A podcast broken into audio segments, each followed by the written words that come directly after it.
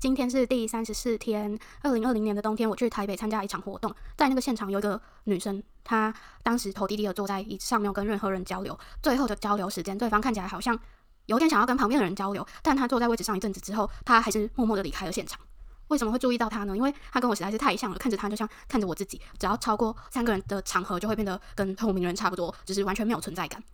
那场活动的人数其实不算多，但要把所有人都记下来，还是有一些难度的。我不晓得有没有人注意到他，我觉得可能只有我吧。虽然不晓得就是对方是出于什么目的去参加当天的活动，但对于当时的我和现在正在打逐字考的我来说，其实还是蛮震撼的。对，